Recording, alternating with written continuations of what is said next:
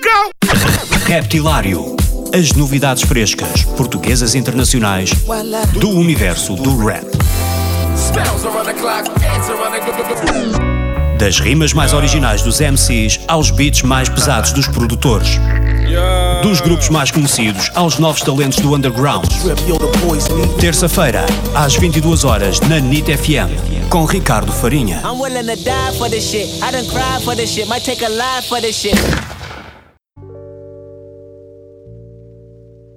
Olá, eu sou Eleven Lights e estou aqui no Reptilário. Esta semana o convidado do Reptilário é Eleven Light, cantor e produtor que oscila entre as sonoridades do R&B moderno e do trap. O português tem 26 anos, deu o primeiro concerto a sério no último sábado, está quase a lançar o primeiro álbum e tem uma história impressionante. Tiago, tu fizeste o teu primeiro concerto em, em Lisboa este sábado, no, na Festa It's a Trap e da One Step Forward, Sim, no, sim, no estúdio. Time Out. Como é que foi? foi? Foi diferente a experiência no Art Club no Porto? Foi diferente porque foi muito mais longo, foi meia hora, foi, foi oito, oito ou nove músicas, por isso foi bastante diferente, já. mas foi fixe, foi incrível, já. curti bem. Como é que sentiste o, o ambiente?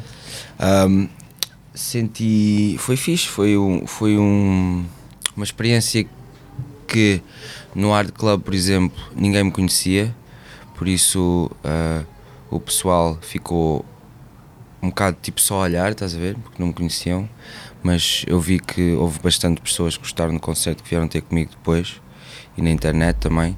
E foi mais ou menos a mesma, a mesma coisa desta vez no, no It's a Trap, mas houve ali momentos de alta energia e momentos de tipo só pessoas estarem a olhar e isso, mas foi um- uma boa experiência. Yeah. Tipo, fi- a conclusão com, yeah, foi bada fixe, curti bem. E tu, Inês, alguém experiente em cima do- dos palcos, mas é uma coisa em que, vai- em que queres começar a, a tornar-te mais habitual. Vá. Claro, quero saber tipo interagir melhor com, o- com o público e isso, mas acho que fiz, acho que foi fixe para o primeiro concerto. Yeah. Também é o percurso natural de um artista, normalmente ter experiência em estúdio e, e tu, no Sim, teu caso, sim, sim. é muito notável isso e depois passares para o- essa experiência para o palco, não é? Sim, sim, sim.